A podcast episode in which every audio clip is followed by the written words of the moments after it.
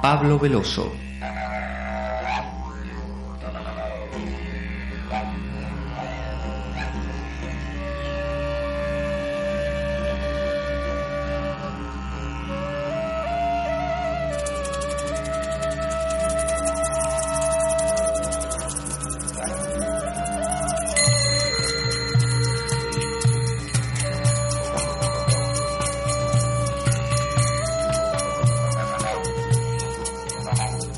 Cortés no quita lo valiente, así lo hilarante no quita lo profundo. Y dado que la vida es un juego, aquí comienza La Espada de Damocles. La ficción más real que puedas concebir. La Espada de Damocles es un programa que por mera falta de objetividad cree ser diferente. Personajes mitológicos salidos de los más profundos avernos. Leyendas escabrosas y sin sentido curiosidades inquietantes e inútiles, historias antiguas malversadas por nuestra incapacidad de entendimiento y cuentos, cuentos carentes de profundo significado. También pretenderemos sin el menor éxito entender al ser humano en toda su dimensión. En suma, si quieres desperdiciar tu vida, aquí comienza La espada de Damocles, la ficción más real que puedas concebir.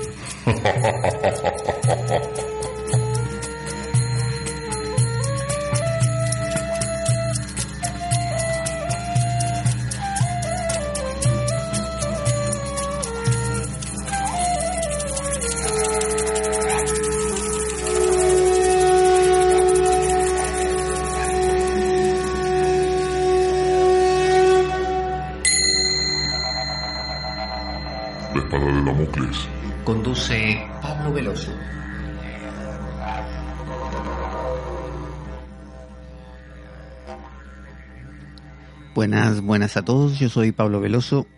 Esto es La Espada de Damocles. Y vamos a continuar con nuestro tema del monacato, monaquismo, la historia. La historia de, este movimiento que tiene que ver mucho con nosotros, tiene que ver con cómo entendemos la existencia. Dice Raymond Panikkar, un gran eh, teólogo y también filósofo, eh, medio catalán, medio hindú, porque sus padres provenían de, de ambos eh, ámbitos, o sea, de español y, e hindú, eh, dice que el monaquismo es la naturaleza del ser humano, es decir, que en el fondo todos somos mónadas, ¿no? Todos somos ese monajos al cual podemos apelar y que, y que casi es el, el rol del ser humano. Y bueno, si entendemos que la vida es una multiplicidad que busca unificarse otra vez, entonces ese sí es claramente el propósito del ser humano, alternar entre lo complejo y lo simple, alternar entre el explicarse o el expresarse y luego volver a implicarse o a, interiorizarse. Eh, esta idea de que el Big Bang genera luego un Big Crash o la idea de que Dios crea al mundo eh, para que este mundo en algún sentido vuelva a él, ¿no? Para más adelante volver a lanzarlo, que es la misma idea de los hindúes de los pralayas y los manoantaras, es decir, por empezar una especie de eh, manoantara de expresión de la vida y por otro lado una recuperación de eso hacia su hacia su silencio, su misterio y su apacibilidad original que eso está reflejado también en la respiración, ¿no? Muchos mantras hindúes, como el mantra del Hamsa o Soham, eh, tienen que ver con esta sístole y diástole de la vida, ¿no? Esta especie de expresión y recuperación constante, esta exhalar e inhalar. Entonces el monaquismo entendido de esta manera no es solamente irse a vivir a un monasterio, no es solamente eh, asumir votos de por vida, sino que eh, es una tarea de vida, es la tarea de recuperar el contacto con el mundo de las ideas, de las formas que proponía Platón, eh, es regresar al Padre como proponía Jesús, eh, es el Nibriti de la India, que es lo contrario al Prabriti. Prabriti es eh, ir en pos del Briti, es decir, del Briti significa retorcer, espiral, espiral, algo que está retorcido. Bueno, ir en contra de eso, Nibriti, ¿no? Eh, como, como el salmón que se remonta contra la corriente. Y la vida misma es eso también. Cuando vemos eh, los cuatro estadios de la vida, que yo los desarrollo en mi libro eh, Sadana, el camino interior, vemos eso, vemos cómo hay una especie de nacer a la vida, complejizarse, y luego la vida misma te va secando, te va regresando a su esencia. Vamos a ver qué pasa en el Antiguo Testamento, qué dicen los judíos acerca del monaquismo. Eh, estamos viendo el monacato o el monaquismo cristiano, porque eh, tengamos en cuenta que es la cultura en la que estamos inmersos nosotros. En el Antiguo Testamento había una serie de prescripciones que obligan a todos los fieles, pero de las que algunos hicieron verdadera profesión asumiéndolas radicalmente tales como abstinencia de determinados alimentos y ayunos frecuentes. Acuérdense que los judíos tenían festividades eh, continuas donde había ayunos, como por ejemplo en la Pascua, que se comen panes ácimos, panes sin levadura, eh, hay momentos en que hay que ayunar por completo, y eran costumbres. El rey David, por ejemplo, para expiar sus pecados con Betsabé, eh, ayunó de hecho, y se rasgaban sus vestiduras y se ponían ceniza en la cabeza, como, como también lo hizo Job. Y había otros que estaban como consagrados. Por ejemplo, Sansón era, un nazireo, era un tipo que de pequeñito su madre lo consagró o, así le informaron que tenía que consagrarlo a Dios. Entonces había gente como consagrada a Dios. Eh, Jesús se podría entender como un consagrado también.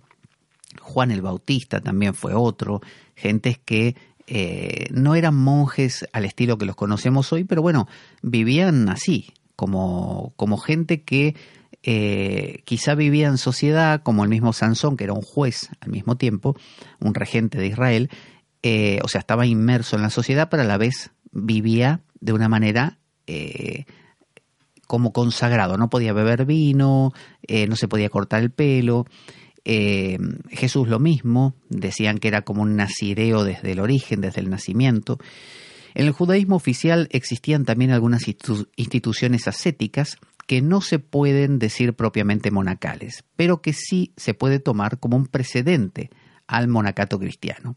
El monacato bebe doctrinalmente del Antiguo Testamento, entre estas formas ascéticas se encuentran los nazareos, que eran los que le citaba recién, institución más antigua que Moisés, que constituían un grupo de vida independiente al margen de la sociedad, pero con unas obligaciones propias, abstenerse de toda bebida embriagante, de toda impureza legal y no cortarse jamás el cabello.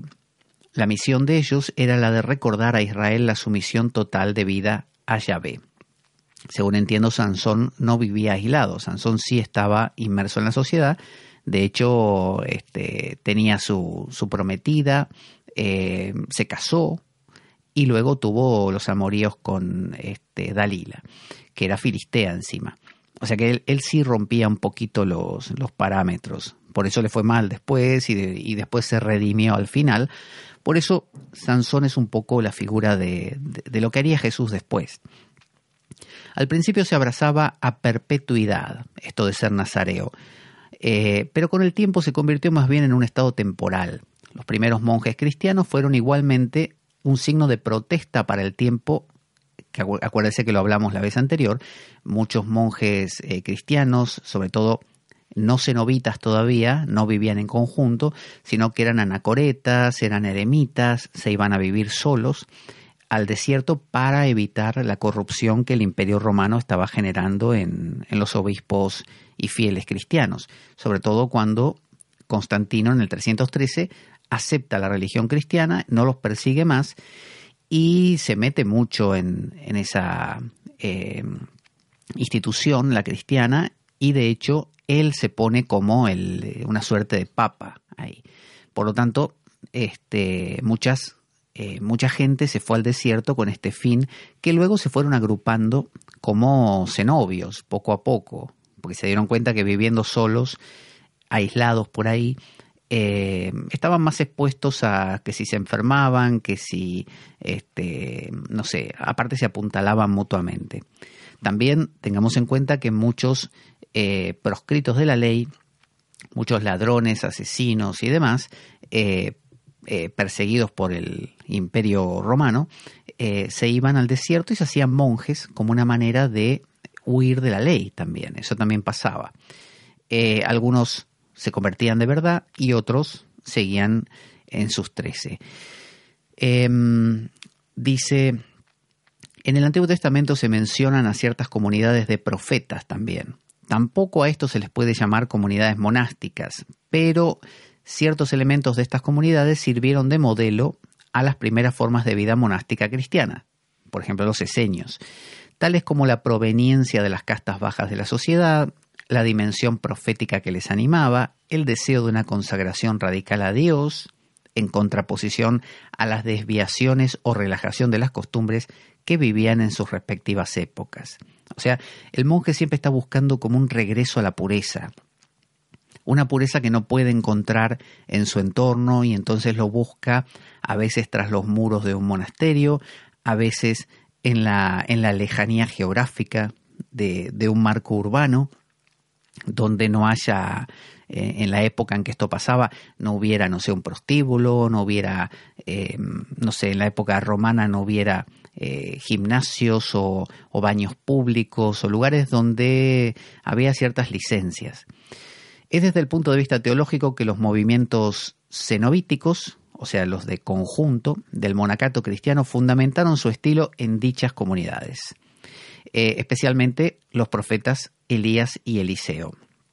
O sea, siguieron esas ideas, porque acuérdense que Elías y Eliseo fueron el formato de, como eran profetas, el formato que luego tomará Cristo o Jesús, que es el de eh, abandonar padre, madre, familia. O sea, Elías y Eliseo no tenían pareja ni esposa, eh, no tenían hijos, o sea, ellos pululaban por ahí hasta que Dios les decía, ve para aquí, ve para allá otros movimientos mencionados en el Antiguo Testamento como los recabitas y los asideos, cuyo objetivo era regresar a los orígenes del pueblo de Israel en el desierto.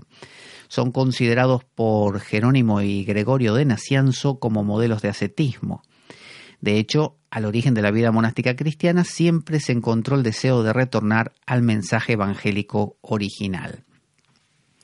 Al margen de estos movimientos, más o menos oficiales, se encuentran otros grupos heterodoxos. En primer lugar se encuentran los famosos esenios. Los esenios han dado, pero mucho que hablar. Porque bueno, tenían su regla monástica, estaban esperando también el regreso del Mesías, por lo tanto vivían como al día.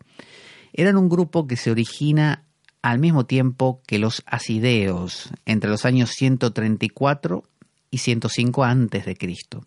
Este grupo ha significado un giro en la historia a la hora de trabajar los orígenes del monacato cristiano y del cristianismo mismo. El primero en hablar de los eseños fue el historiador Flavio Josefo. Pero el descubrimiento de Qumran, que son estas excavaciones donde se encontraron textos antiguos, les hará famosos por la cantidad de documentos encontrados que arrojan mayor claridad sobre su origen y estructura. Entre estos están la regla de la comunidad, la regla de la congregación y el llamado documento de Damasco. Ahí aparece la famosa regla eh, de los eseños que un poco perfiló lo que iban a ser las reglas más adelante, como la de este, San Antonio, San Pablo, San Pacomio, esas reglas o proto-reglas, porque hasta San Benito no había nada tan organizado. En ellos se encuentran una serie de coincidencias con los movimientos radicales ya mencionados, pero tienen unos elementos nuevos. Entre las similitudes se encuentran separación del sacerdocio y del culto del templo, que se suponía infectado por las nuevas corrientes seleucidas, o sea, griegas. Fíjese cómo esta idea de me alejo de lo contaminado y me voy a un monasterio o me voy a, a, un, este, a una ermita que si usted lo trae a su vida cotidiana es me alejo de, no sé, de la televisión y me refugio en la lectura. ¿no? Es, lo mismo, es un poco eh, querer limpiarse de ciertas adherencias. ¿Para qué? Para ver lo que había debajo de las adherencias. Siempre es una vuelta al origen. Como reacción a esta contaminación se pretende una vuelta al pasado, al ideal del desierto y a la observancia radical de la ley y demás tradiciones del pueblo. El elemento nuevo es eseño, es, eh, perdón, eseño, es la tensión escatológica hacia un futuro mesiánico. O sea, los eseños pensaban ya viene el Mesías, ya viene el Mesías, que es, fíjese, el ideal que encarnó Jesús, ser el Mesías, y el ideal de que después de la muerte de Jesús, Jesús regresaba de nuevo, el Mesías, es lo que le llamamos la parusía. A nivel de organización, la comunidad se encontraba dividida en dos grupos, bien diferenciados, uno que vive en una comunidad estricta, sometidos a la obediencia, comunidad de bienes y a la continencia, muy parecido a lo que serán las primeras bases cenobíticas de las comunidades cristianas. Y un segundo grupo, compuesto de familias que vivían en el desierto en comunión espiritual con el primer grupo. Mucho se ha hablado acerca de los eseños, no falta quien identifique una relación directa del monacato cristiano con el movimiento judío, sin embargo, lo mismo dicho anteriormente vale para ellos. Solo se pueden identificar similitudes teológicas y morales, pero no una sucesión histórica. O sea, no podríamos decir que de ahí, así ininterrumpidamente, eh, aparecen los, no sé, San Benito. No. Filón de Alejandría, nuestro amigo, habla de su obra en su obra de Vita Contemplativa de los terapeutas, que era otro grupo heterodoxo, también judío, em, aunque algunos los identifican con filósofos paganos, y esto constituía una secta judía en la diáspora. ¿Qué es la diáspora? Es cuando los judíos se desperdigan por el mundo. Por ejemplo, Pablo de Tarso, San Pablo, era uno de los judíos de la diáspora. Él nació este, en eh, Cilicia, no Sicilia, sino Cilicia. Y em, creo que era así, Cilicia, eh, pero Sicilia seguro que no era. Y, y era ciudadano romano, de hecho. Por eso en los Hechos de los Apóstoles, cuando lo encarcelan, él pide hablar con el emperador, que era uno de los derechos de cualquier ciudadano romano.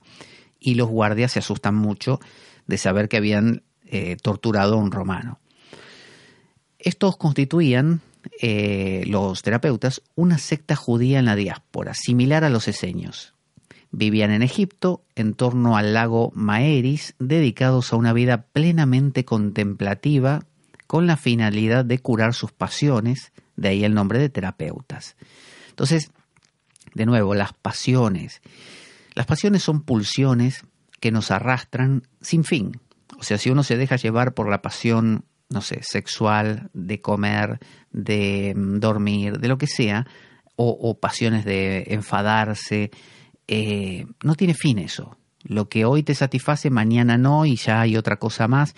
Con lo cual, cuando miras atrás, te preguntas, ¿dónde quedo yo? O sea, ¿qué, qué soy verdaderamente? Entonces, la idea de acallar las pasiones tiene que ver con esto. Por ejemplo, en el caso del budismo, eh, hay costumbre de que todos los chicos vayan a vivir un tiempo a un monasterio. Los tibetanos también lo hacen, en Birmania sé que también es así. Es decir, yo tengo un hijo y a cierta edad lo mando, estudia un tiempo, si se quiere quedar se queda y si no, regresa a la sociedad. Pero ya tuvo una base. Aquí, en la época medieval, también existía esto. Hoy en día ya no. Pero, eh, dice, eh, ¿dónde está? Eh, se diferencian de los eseños los terapeutas porque su vida era totalmente contemplativa. Al igual que los eseños renunciaban a la propiedad privada, profesaban el celibato y la observancia rigurosa de la ley judía, aunque vivían en celdas individuales. La organización parece ser que era comunitaria, puesto que en una vez a la semana y en fechas especiales como Pentecostés, se reunían en una especie de liturgia ritual y cena comunitaria. Es lógico, un poco como los cartujos, es lógico que ante estas semejanzas con el monacato cristiano, los autores cristianos como Eusebio de Cesarea, del que ya hablamos, Jerónimo, Epifanio de Salamina, creían que Filón había confundido un grupo de monjes cristianos con una secta judía. Ahora vamos a ver qué pasa en el Nuevo Testamento. Esos son los precedentes judíos.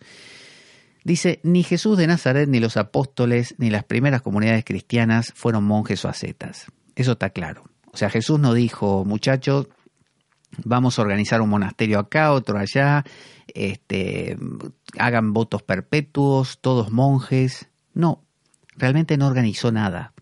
Solo predicó, viajó, eh, se retiró a rezar muchísimas veces, eh, les instó a sus discípulos a que hagan lo mismo, sí a que abandonen eh, cosas mundanas, inclusive familias y demás, y los mandó por el mundo a predicar. Es decir, los mando como ovejas entre lobos, dijo. no dijo, no los voy a mandar, váyanse al monasterio y quédense ahí tranquilitos rezando. Ningún momento dijo eso. La vida pública de Jesús antes parece demostrar lo contrario a lo monástico. Comidas, bodas, visitas a familias, etc. Para nada paralelo a las formas monásticas surgidas tres siglos después.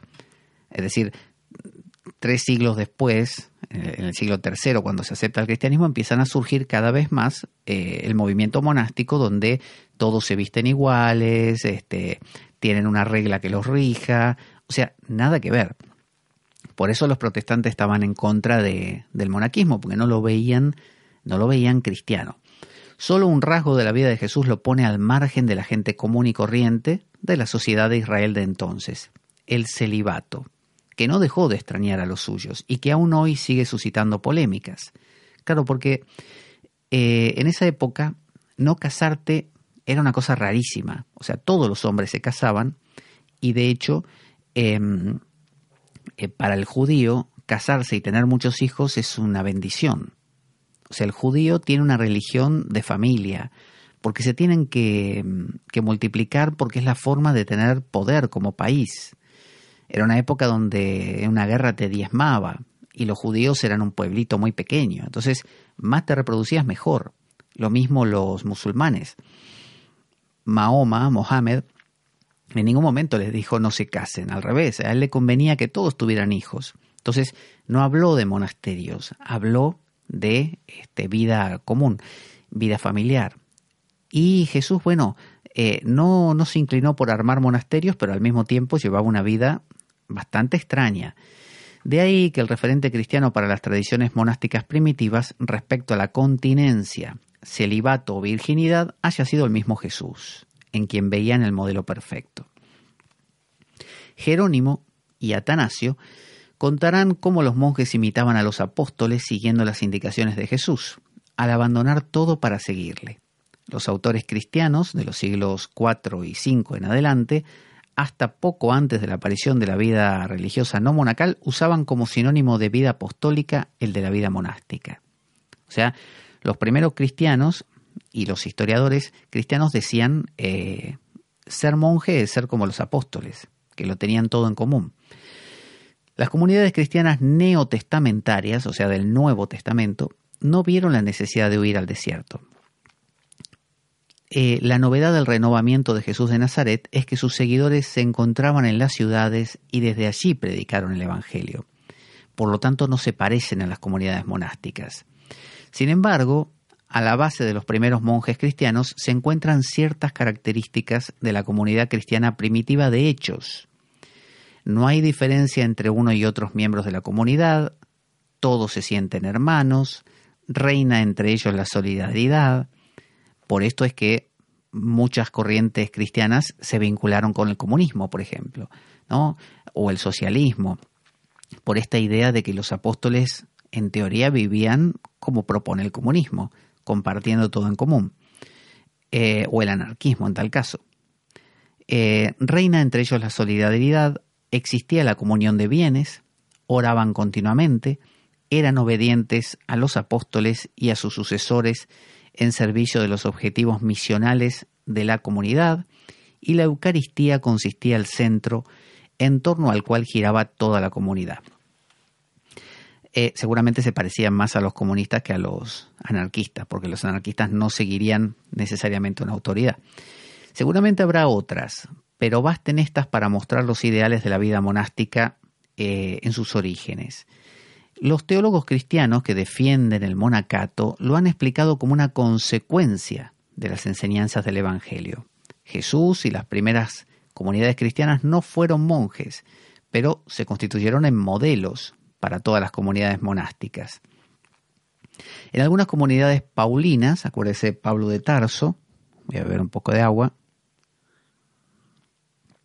él viajaba por em, todas las em, colonias romanas em, y, ahí iba predicando y formando iglesias. Por ejemplo, en Éfeso, en Corinto, en Tesalónica, en, Roma, este, distintas comunidades que él luego visitaba y les escribía cartas y ahí salieron las epístolas famosas que tenemos en la Biblia, eh, después de los evangelios. Dice, aunque históricamente vienen primero las cartas, o sea, primero viene Pablo y mientras Pablo anda dando vueltas por ahí, eh, básicamente no se había escrito todavía ningún evangelio. El primer evangelio fue el de Marcos y apareció después de las cartas paulinas. Em, dice, en algunas comunidades paulinas se comienza a ver por primera vez, pero en ocasiones esporádicas, forma de vidas ascéticas, de vida ascética de las que carece la comunidad apostólica y la comunidad lucana de los hechos. Acuérdese que los hechos de los apóstoles es un apéndice del Evangelio de Lucas, es un solo libro, pero bueno, fue dividido en dos partes y a veces creemos que Hechos de los Apóstoles pertenece a otro autor. Aunque en realidad no sabemos quién escribió los Evangelios ni nada, son, son nombres, nombres nada más. ¿Quién fue Lucas? Nadie sabe. Fue en Corinto donde se planteó por primera vez entre los cristianos una experiencia ascética. Fíjense que Corinto casualmente era una comunidad muy lujuriosa, muy lujuriosa, porque bueno, eran griegos y los griegos tenían costumbres distintas a los judíos. Pero acá surgió una comunidad ascética. A veces el ascetismo es hijo de la lujuria, ¿no? El camino del exceso conduce al palacio de la sabiduría, decía William Blake bajo la forma de la vida en virginidad. Durante su estancia en Corinto, Pablo trató sobre el tema del matrimonio y la virginidad, y luego en una carta escrita a la misma comunidad, el apóstol hace una comparación de los dos estados, declarando que para los no casados y viudas está muy bien quedarse como él, como continente. Pero él mismo deja claro que no ha sido un precepto de Dios, sino una opción personal. Pablo lo dice, dice esto eh, se los digo como consejo mío, ¿no? Es como una cosa propia. Pablo muestra un carácter, un especial interés por la continencia sexual de las vírgenes, los no casados y las viudas, pero aconseja actuar con cautela y método. Es posible que ya en algunas comunidades paulinas se fuera institucionalizando ciertos modos de vida ascética.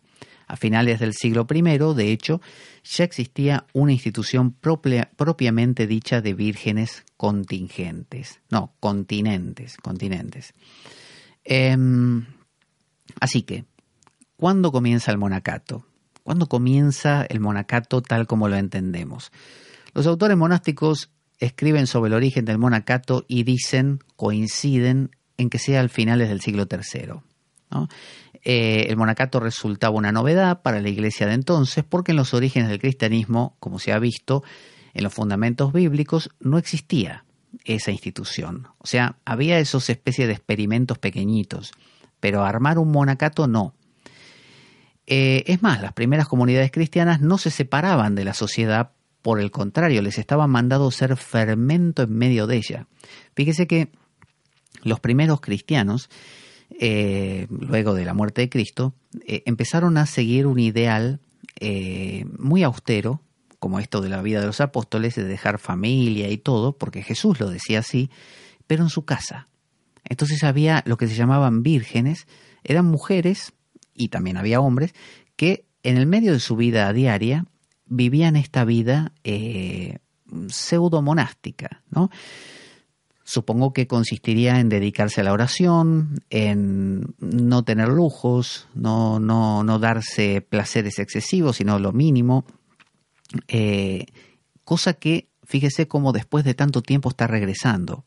Hoy se está abogando por lo que se llama el monaquismo urbano. Es decir, una especie de eh, si no puedes contra tu enemigo, únetele. O sea, si no puedes irte a un monasterio a vivir, bueno, vive de, oficinista o lo que te toque, o de padre de familia o de madre, pero vive una vida monástica dentro de eso. No te pongas un hábito, pero asume un hábito interior. Entonces, de ahí que Tertuliano eh, y el autor de la carta a Diogneto negaron toda acusación pagana que veían los cristianos agentes hostiles contra la sociedad. Eh, implícitamente los autores antiguos también hablaban de esa novedad, cuando colocan al origen del monacato en manos de Antonio Abad o Pablo de Tebas, antes del siglo, ambos del siglo III. Ahora viene el ascetismo cristiano premonástico. O sea, antes de que arrancaran con esta idea de vamos a armar monasterios, vamos a irnos a vivir, ¿qué, hacían los cristianos? O sea, se muere Jesús, hay algunos cristianos, como digo, que son vírgenes en su casa, que llevan vidas este, de pureza urbana, eh, y más adelante van a empezar, como bien dice aquí, eh, Antonio Abad, Pablo de Tebas, del siglo III, eh, van a empezar los primeros intentos de me voy a ir, me voy a ir al desierto porque me cansé, no me gusta esta sociedad, me voy a ir, en búsqueda de la pureza. Pero ¿qué pasó entre medio? ¿Qué hacía la gente? Además de de, quedarse en su casa o llevar una vida en su casa de monacato urbano. Bueno, aparece el ascetismo y el martirio. Es necesario recordar que la historia del cristianismo entre los años 64, fíjese, 64, estamos hablando de, ahí donde apareció la redacción de los primeros evangelios, ¿eh? y 313 se encuentra marcada por la persecución religiosa, ahí te perseguían, de la que fueron objeto los cristianos. O sea, durante 313 años, después de que muere Jesús, hasta, hasta 313 años después, te perseguían y te mataban. Por esta razón, los padres apologistas, ¿quiénes eran los padres apologistas? Bueno, eran unos tipos que quizá eran un poquito más cultos que los demás cristianos de la época y que, mm, y que llevaban algún cargo dentro de la iglesia subterránea, porque los romanos donde te encontraban te mataban, ¿no? Em, por eso se reunían los cristianos en catacumbas, eh, es decir, bajo tierra. Tenían ciertos códigos secretos como los masones de hoy en día para reconocerse entre ellos sin tener que decir que eran cristianos, porque si lo llegabas a decir te mataban. Lo decías ante el que no correspondía, te mataban.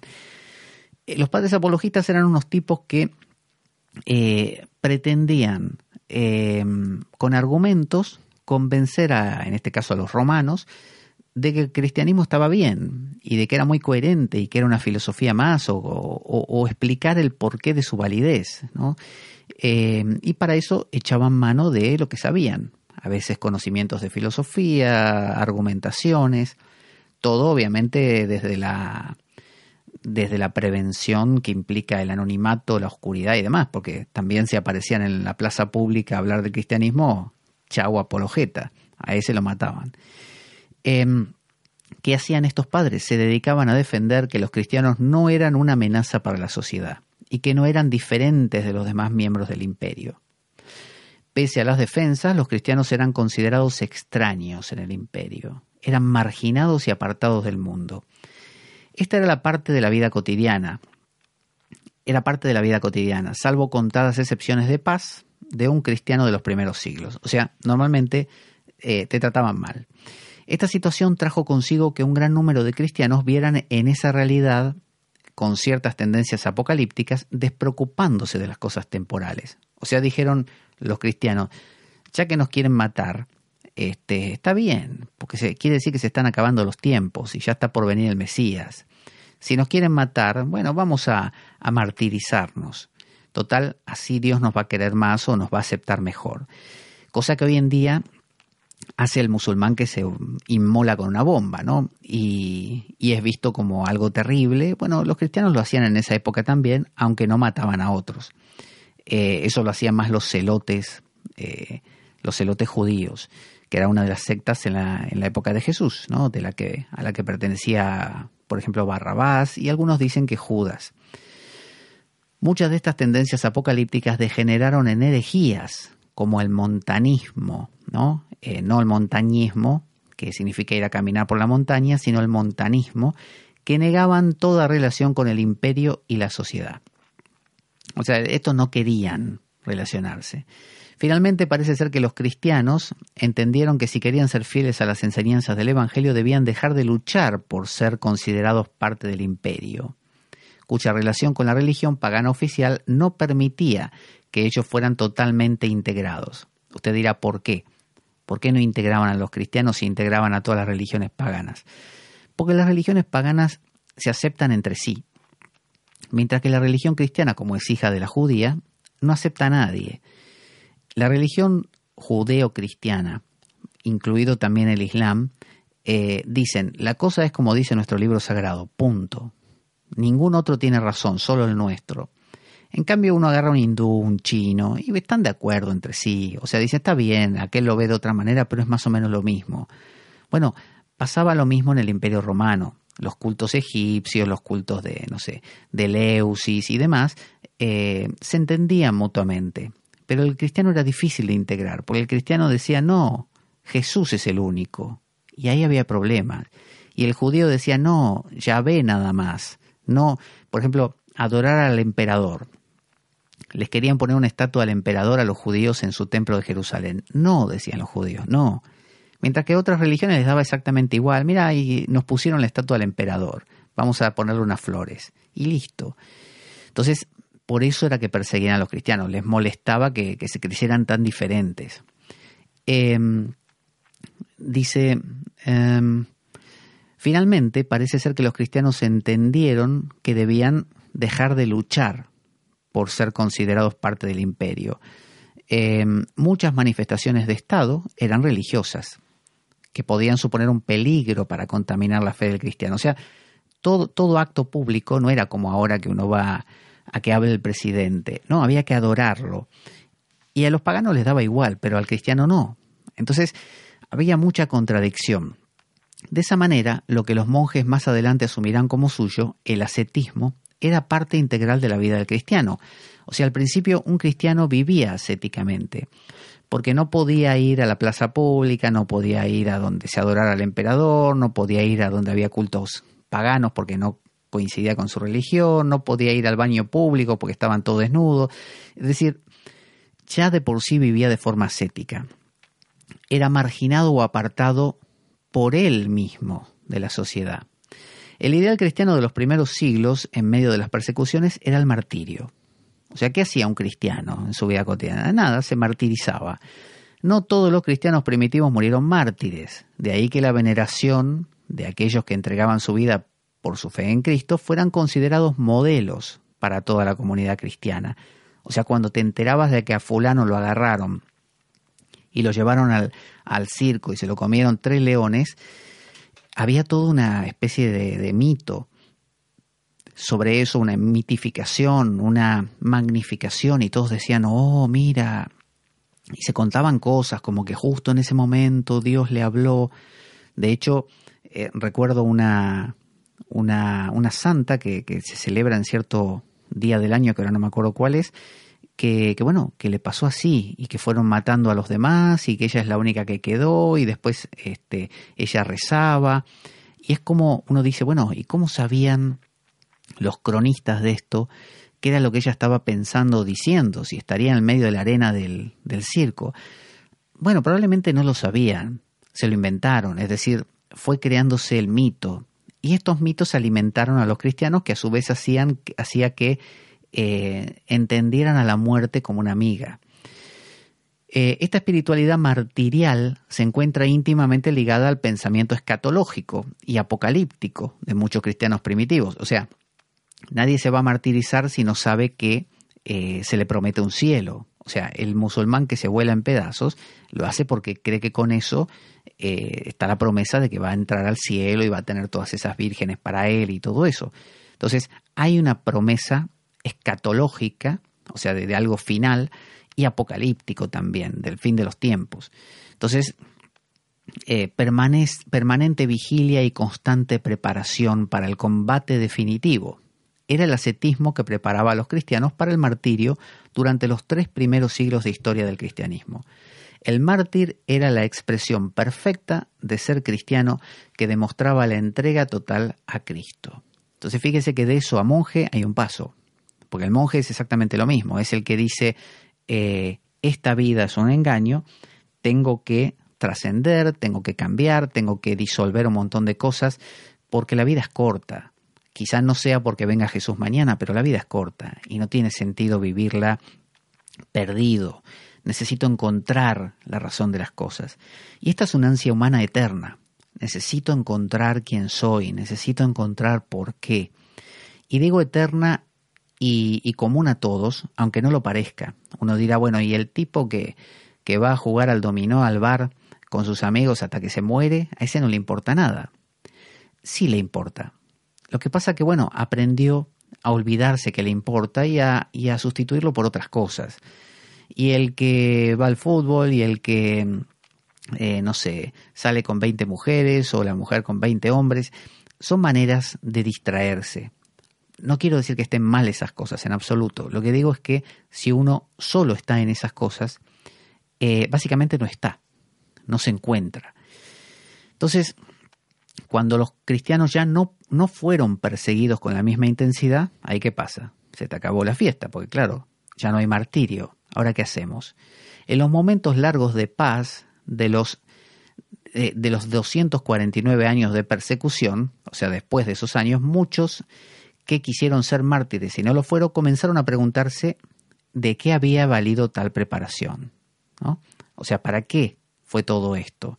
Si ahora vino la paz. En vez de venir, todos pensaban, bueno, se viene el final, se viene el final, no vino el final. La literatura cristiana cambia de rumbo entonces. La preparación para el martirio pasó a ser un martirio en sí mismo. Martirio significa testigo, mártir, testigo. O sea, atestiguar ante todos que uno es, por ejemplo, cristiano, ¿no? Entonces te comen los leones y uno está ahí como imagen de, de, una, de un testimonio. Bueno, ahora esto cambia. Y es el testimonio ante uno mismo, interior. Es como decirse a uno mismo, sí, yo estoy compenetrado con esto. Em, entonces, dice, el ascetismo que hasta ese momento caracterizaba la preparación del mártir, ¿no? O sea, así como el musulmán que se va a volar en pedazos, tiene una preparación antes de eso, o el, o el samurái que va a cometer el arakiri, por ejemplo, o, el kamikaze, tiene toda una preparación. Bueno, esa preparación del mártir em, fue sustituyendo al martirio como radicalidad de vida evangélica. Quedó la austeridad, la austeridad todavía estaba. Si al inicio toda la iglesia cristiana era zeta, ahora existirá el ascetismo particular la opción de marginarse, de buscar el desierto o la soledad para el encuentro íntimo con Dios. Claro, porque antes era la fuerza, antes no tenías opción. Ahora sí, ahora te aceptaban en todos lados, no te obligaban a adorar al emperador. Entonces, muchos sintieron que esa era una vida cómoda y, listo. Pero otros dijeron, no, momento, eh, hay que buscar eh, otras alternativas porque esto está corrompido. Dice, em, vírgenes y continentes. ¿no? Continentes no en el sentido de los continentes como el americano o el, o el asiático, sino continentes de contener, ¿no? de, de continencia sexual, por ejemplo. A los ojos de muchos cristianos, a partir del año 313, que fue cuando se aceptó en el concilio de Nicea, con la paz constantiniana, el cristianismo comenzó a decaer en su fidelidad al Evangelio. La gente ya estaba como más tibia, porque claro, todo era más fácil. Ya no te perseguían, Voy a hacer un paréntesis para recordar que nuestro programa carece de sustento económico externo. Creo que no lo he dicho y se lo he dicho, lo digo dos veces.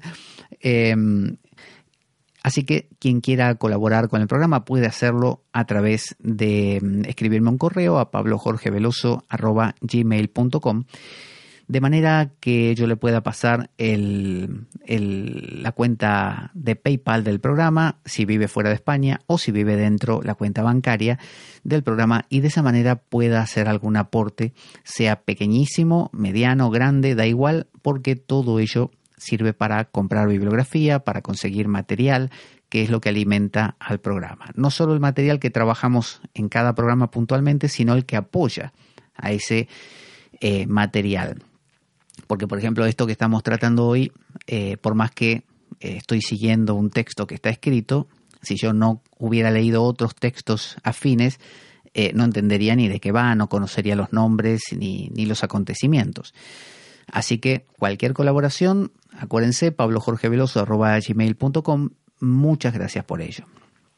Dice, muchos cristianos, comenzando a, por sus pastores, se enriquecieron y ostentaron gran poder del que la primera comunidad cristiana ni siquiera hubiera imaginado. O sea, cuando el sistema que hasta ahora te está comiendo, destruyendo y marginando, ahora te incluye, eh, y encima te incluye como los posicionaron como los mejores. Acuérdense que cuando Constantino venció a su, a su, oponente eh, y Constantino alegó que fue porque se le apareció en el cielo una cruz que le dijo, con este signo vencerás. Bueno, él dijo fue Jesús y a partir de ese momento el cristianismo tuvo un lugar preeminente. En medio de ello surgieron sectas radicales que apartándose de la iglesia intentaban imponer una visión radical.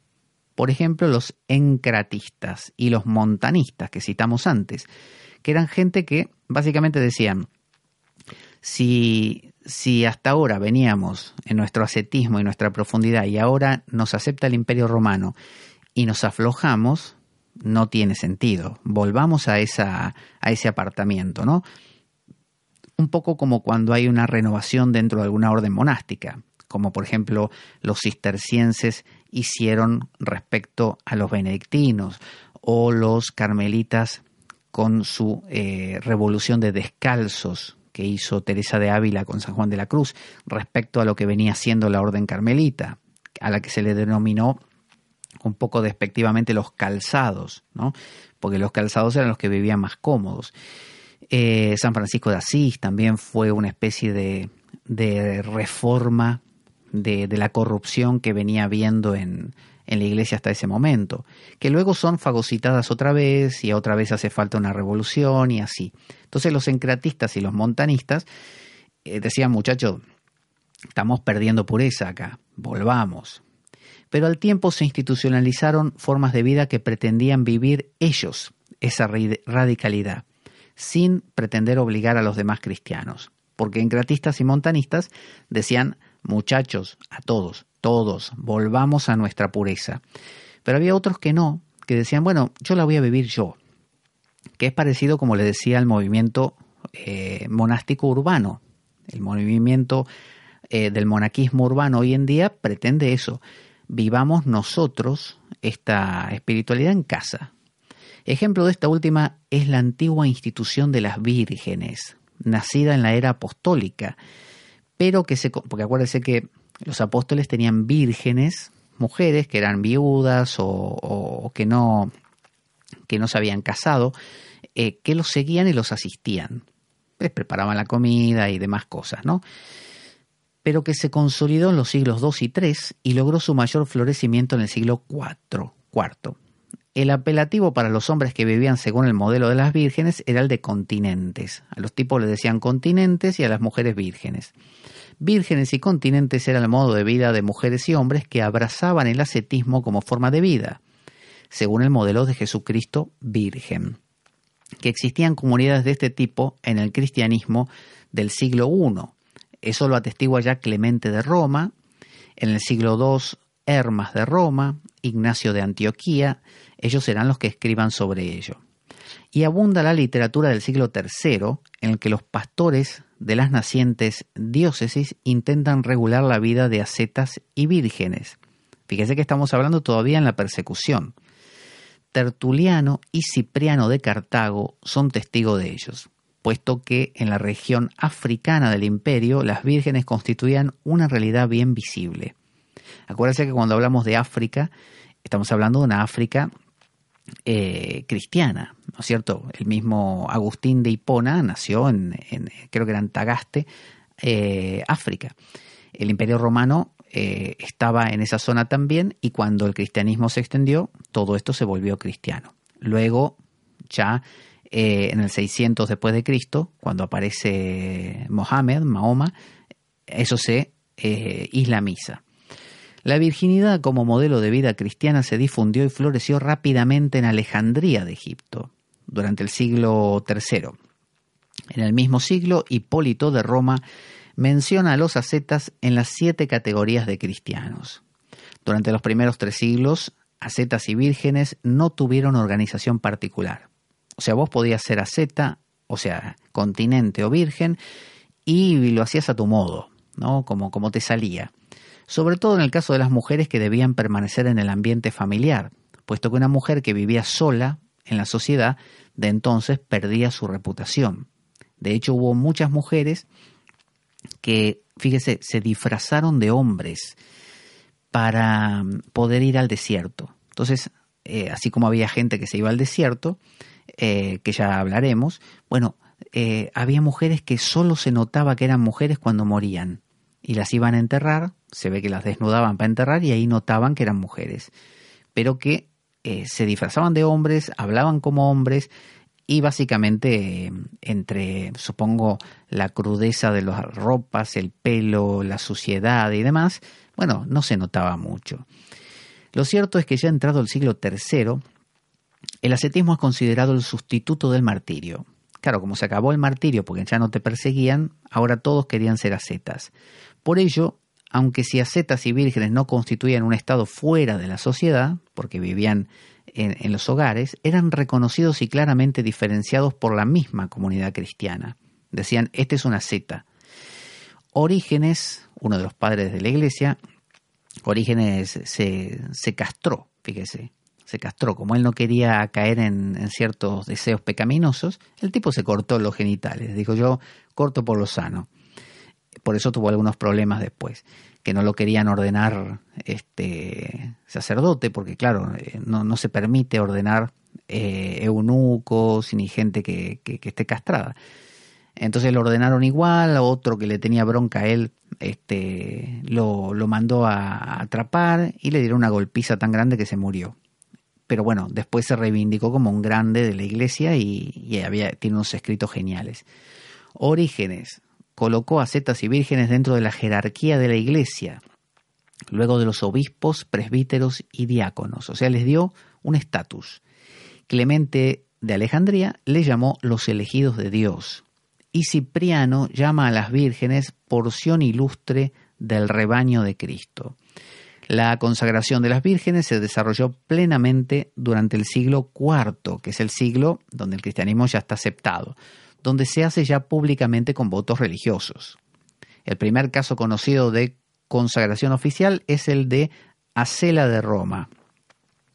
Eh, Acela con doble L, no, no Acela de, de hacer sino de Acela sin H de Roma, en torno al 344. El primer autor que registra con claridad la celebración de una profesión oficial es Optato de Milevi, en torno al 366. El voto de la virginidad hacía inválido el matrimonio. O sea, vos hacías voto de ser virgen y no necesitabas casarte. O bien hacías voto de virgen y tu matrimonio quedaba automáticamente disuelto. O sea, como si una mujer ahora se hace monja y estuviera casada, es como si la iglesia dijera el matrimonio no vale, ¿no? Em, esta institución deja claro que es indudable el aporte femenino a los orígenes de la vida ascética cristiana, ya que las vírgenes se hallan en la base de las futuras formas de vida monástica. Hans Kuhn, que es un, teólogo eh, actual, ya murió me parece, pero eh, uno de estos grandes, grandes teólogos, realmente, eh, que tiene la Iglesia Católica en este caso. Hans Kuhn dice al respecto que las mujeres estaban involucradas de un modo más intenso en la primera difusión del cristianismo de lo que las fuentes, bajo su prisma centrado en el hombre, sugieren. O sea, como siempre, la mujer que, es aplastada a veces y no se la deja surgir, es la que cambia las cosas. La mujer es, es, la base y la potencia detrás de, de, todo lo que se ve. Y nos vamos a adentrar en la siguiente ocasión en el monaquismo primitivo. Vamos a ver los primeros intentos ya de irse al desierto, de, de, hacerse monje, qué van haciendo cada uno, este, cómo lo van viviendo, los experimentos que hacen, que son muy interesantes porque nos hablan de nuestros propios intentos de, de encontrar ese equilibrio interior, que a veces lo hacemos a los tumbos o como se dice como manotazo de, de ahogado.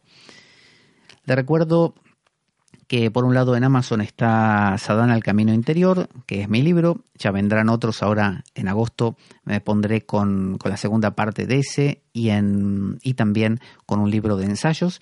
Em, también le recuerdo que están en pie siempre los cursos a través de Skype individuales, que, em, bueno, también pueden ser grupales, pero en general los suelo dar individuales, que son de temas variados, pueden ser, lo más frecuente que doy es tarot, em, oráculo Lenormand, em, astrología, eh, luego también eh, cursos que me van pidiendo, como por ejemplo, no sé, quiero aprender el Yoga Sutra de Patanjali, quiero estudiar, qué sé yo, em, no sé, distintas cosas me han pedido y son todos temas obviamente que de los que se hablan en los programas, temas que, que sí manejo, o sea, si me piden de ingeniería, no sé. Em, y eso lo hacemos a través de Skype, arreglando día, fecha, hora eh, para, para, quedar y vamos así, estructurando un programa de estudio y vamos trabajando el tema. También está el reordenamiento vital, que son sesiones donde em, quien consulta, quien me consulta, presenta un tema, alguna cosa que quiera plantear, trabajar, alguna dificultad, y eh, lo vamos más que nada dialogando. Es decir, yo como mucho lo que voy haciendo es preguntas y de esa manera quien participa de este reordenamiento reordena sus ideas. Empieza a ver inconsistencias, empieza a ver qué quiere, qué no quiere, por qué parecía que lo quería cuando no lo quería y demás. Y suele dar mucho resultado a la hora de clarificar. Así que para todo ello, pablojorgeveloso.gmail.com Vamos entonces en la siguiente a seguir con este tema del monacato muy interesante. Vamos a nuestra cortina de despedida. Ahí está.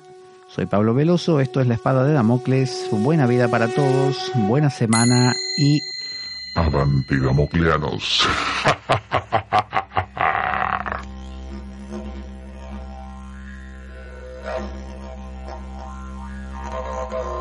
La espada de Damocles. Conduce Pablo Veloso.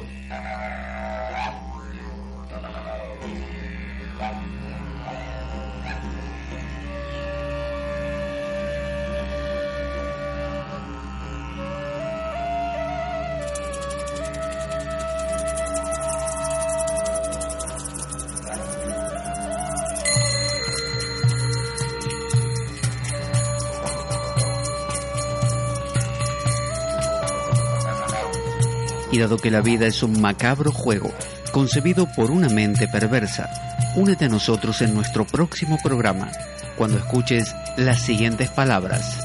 La espada de Damocles, la ficción más real que puedas concebir. Buena vida para todos, buena semana y... Avanti Damocleanos.